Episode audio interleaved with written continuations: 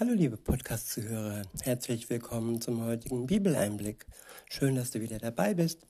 Heute habe ich ein Kapitel aus dem Buch Jesaja.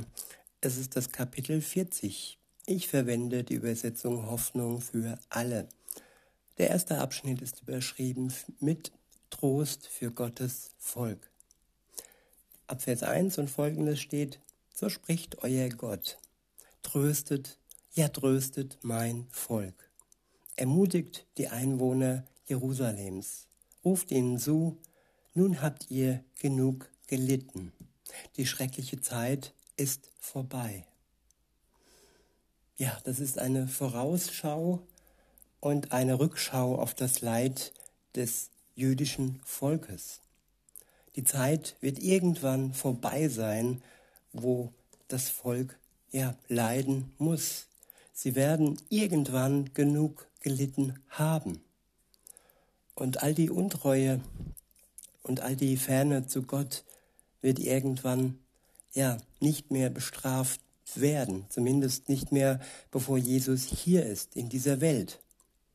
Sie haben viel erdulden müssen. Sie wurden fast ausgelöscht durch die Nazis von Hitler und auch heute sterben sehr, sehr viele. Woran Darüber muss man jetzt nicht äh, diskutieren, aber es werden viele sterben und das Leid ist sehr groß im Moment. Insofern ist gerade Israel auf den Trost derer angewiesen, auch wenn manche ja, sie nicht direkt trösten können von Auge, von Angesicht zu Angesicht aus diversen Gründen, so kann man doch virtuell diesen, ja, diesem Volk Trost schicken und es ermutigen.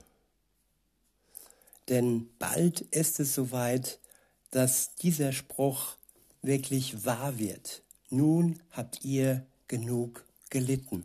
Und alle mit ihnen, die an Jesus Christus, die an sein Wiederkommen glauben. Auch ihr Leid ist irgendwann zu Ende. Weiter heißt es, die schreckliche Zeit ist vorbei. Der Herr hat euch voll und ganz für eure Sünden bestraft. Eure Schuld ist beglichen. Hört, jemand ruft, bahnt dem Herrn einen Weg durch die Wüste, baut eine Straße durch die Steppe für unseren Gott. Ja, dieser Weg durch die Wüste, ähm, Johannes der Täufer hat es angekündigt, hat Jesus, Jesu erstes Kommen angekündigt. Er war sein, ähm, er war der Prediger, der sein Kommen, sein erstes Kommen angekündigt hat. Jesus kam durch die Wüste und wurde von Johannes dem Täufer ja, getauft. Er war der erste Täufling sozusagen, der im Namen des Vaters und des Heiligen Geistes und in seinem eigenen Namen, er war ja der Sohn Gottes, getauft wurde. Weiter heißt es, ich wiederhole und fahre fort, hört jemand ruft, bahnt dem Herrn einen Weg durch die Wüste, baut eine Straße durch die Steppe für unseren Gott. Jedes Tal soll auf, aufgefüllt, jeder Berg und Hügel abgetragen werden. Alles Unebene soll eben werden und alles Hügelige flach. Denn der Herr wird kommen in seiner ganzen Herrlichkeit. Ja, dann wird er nicht mehr kommen, schwach und klein, in der Krippe geboren von der Jungfrau Maria. Dann wird er kommen in seiner ganzen Herrlichkeit, das zweite Mal. Und dann, so heißt es weiter, alle Welt wird ihn sehen so hat er selbst es angekündigt. Dort dann wird nicht nur mehr Jerusalem sein Kommen ähm, sehen und die, ja, die Hirten, die Schafhirten, die in der Nähe waren, wo Jesus geboren wurde, alles war mehr oder weniger begrenzt auf das Umfeld von Jerusalem, Israel. Und dann aber, wenn er wiederkommt, zu seiner Zeit, die nicht mal er wusste, sondern nur der Vater im Himmel, dann wird es die ganze Welt sehen. So hat er es selbst angekündigt. So heißt es. In Vers 6 steht, hört, jemand sagt zu mir, spricht zu den Menschen, was soll ich ihnen denn sagen? Frage ich. Sag, die Menschen sind wie das Gras und ihre Schönheit gleich den Blumen. Das Gras verdorrt, die Blumen verwelken. Wenn der Herr seinen, seinen Atem darüber wehen lässt. Ja, nichts als Gras ist das Volk. Das Gras verdorrt, die Blumen verwelken, aber das Wort unseres Gottes bleibt gültig für immer und ewig. Ja, keiner kann es im Feuer verbrennen, auch wenn viele es versucht haben, sein Wort ja auszulöschen. Niemand hat es geschafft, denn sein Wort ist gültig und bleibt ewig. Ab Vers 9 heißt es, steig auf einen hohen Berg, Jerusalem. Du hast eine gute Nachricht zu verkünden. Berg Zion, ruf sie mit lauter Stimme in die Welt hinaus. Ruf laut und scheue dich nicht. Sag den Städten im Land Juda, seht, da kommt euer Gott. Ja, der Herr kommt als ein mächtiger Gott. Er herrscht mit großer Kraft. Den Lohn für seine Mühe bringt er mit. Sein Volk, das er sich erworben hat. Den Lohn für seine Mühe. Der Lohn, dass er für sein Volk und alle, die an ihn glauben, am Kreuz gestorben ist. Und durch seinen Tod hat er alle, die an ihn glauben, somit erworben. Er hat den Schulschein getilgt und das Unbezahlbare für Menschen hat er beglichen. Weiter heißt es, es geht vor ihm her. Er sorgt für sein Volk wie ein guter Hirte. Die Lämmer nimmt er auf den Arm und hüllt sie schützend in seinen Umhang. Die Mutterschafe führt er behutsam ihren Weg.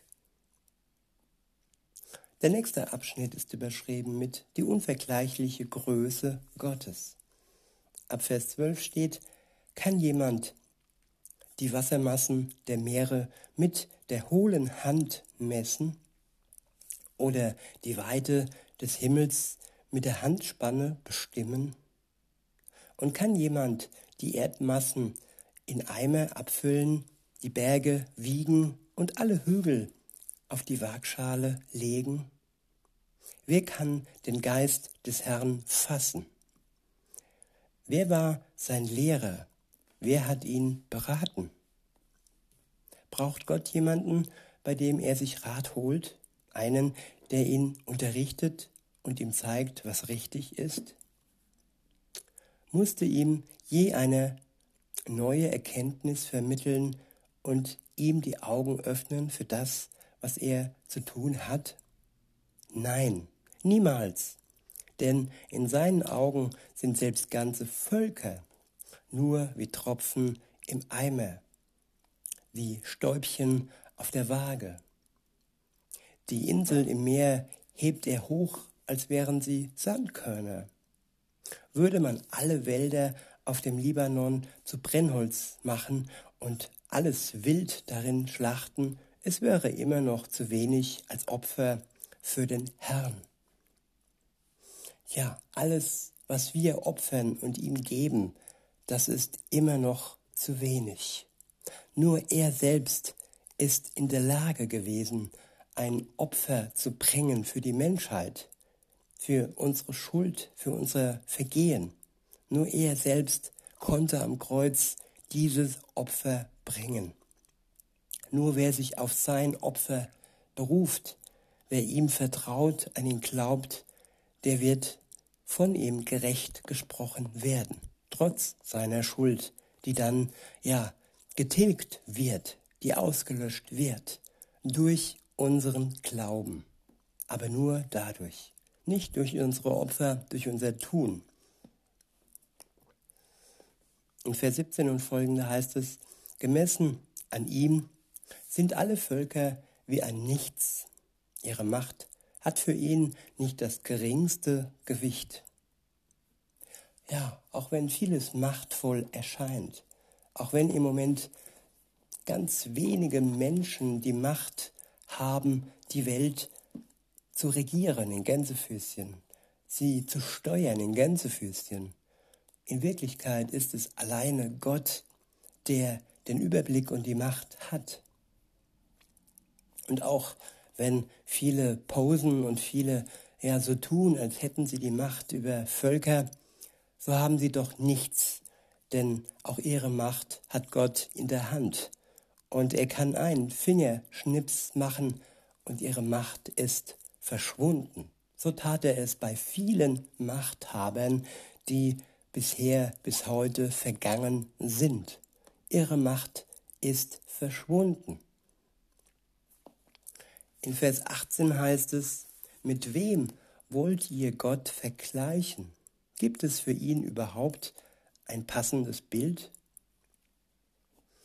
Nein, das gibt es nicht. Deshalb sollen wir uns ja kein Bild von Gott machen. Deshalb ist das ein Gebot von zehn Geboten, dass wir uns kein Bild von Gott machen sollen, denn es ist nicht möglich, uns ihn so vorzustellen, in seiner Breite, in seiner Größe, in seiner Macht, in seiner Herrlichkeit.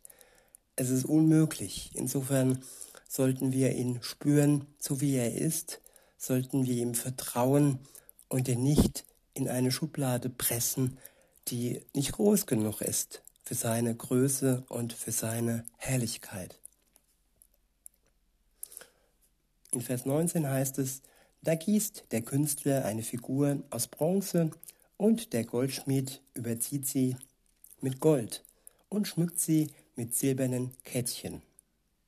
Wem, ein solche, wem eine solche Götter, Götterstatue zu teuer ist, der nimmt Holz, das nicht fault.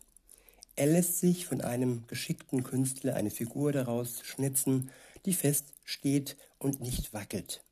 Ihr aber, wisst ihr es nicht besser? Oder wollt ihr es nicht hören? Hat man es euch nicht von Anfang an erzählt? Ist euch wirklich nicht bekannt, wer die Erde gemacht hat? Es ist der Herr, hoch thront er über der Welt. Ihre Bewohner sind für ihn klein wie Heuschrecken. Er spannt den Himmel aus wie einen Schleier. Er schlägt ihn auf wie ein Zelt, unter dem die Menschen wohnen können.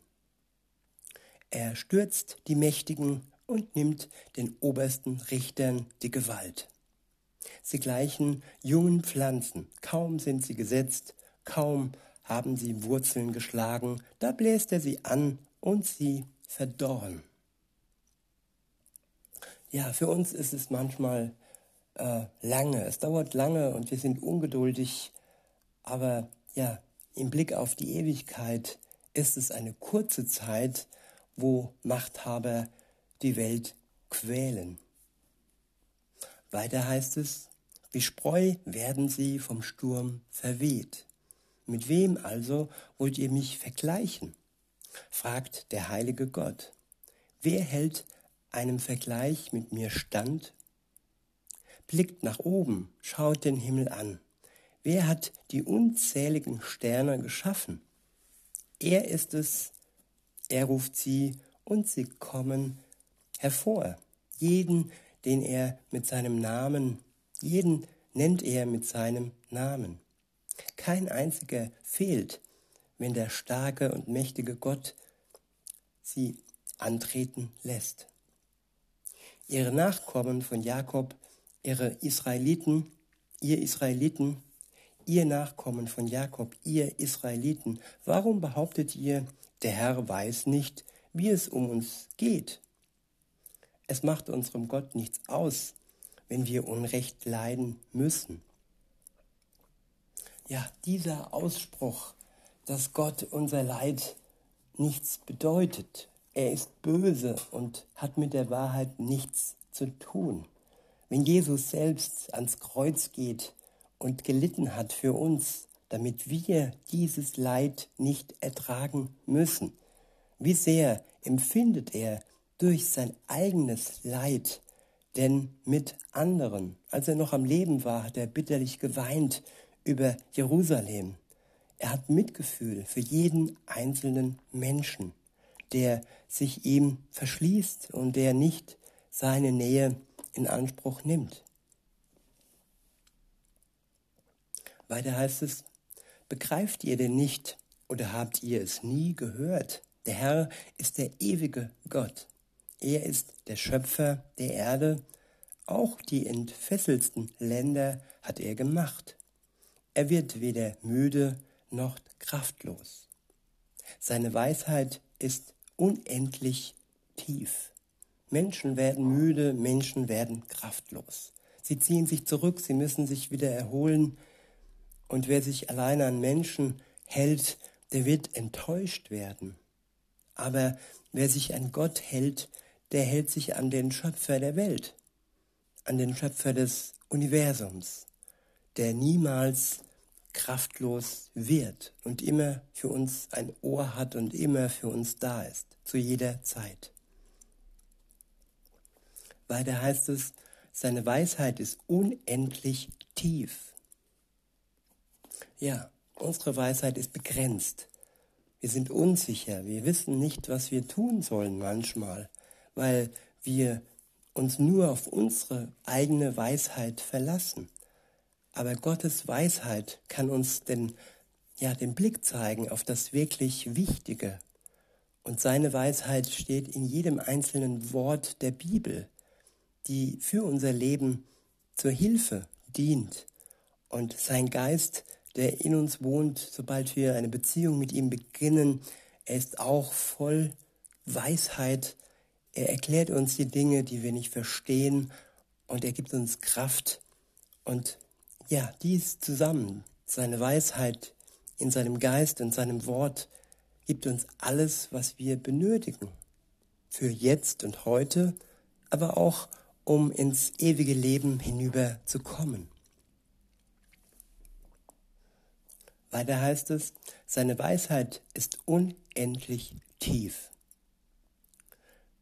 Den Erschöpften gibt er neue Kraft und die Schwachen macht er stark. Ja, es ist keine Schande vor Gott erschöpft zu sein. Es ist keine Schande, seine menschliche Schwäche ihm gegenüber zuzugeben. Er gibt uns neue Kraft und er macht uns stark da, wo wir schwach werden. In Vers 30 heißt es, selbst junge Menschen ermüden und werden kraftlos. Starke Männer stolpern und brechen zusammen. Aber alle, die ihre Hoffnung auf den Herrn setzen, bekommen neue Kraft.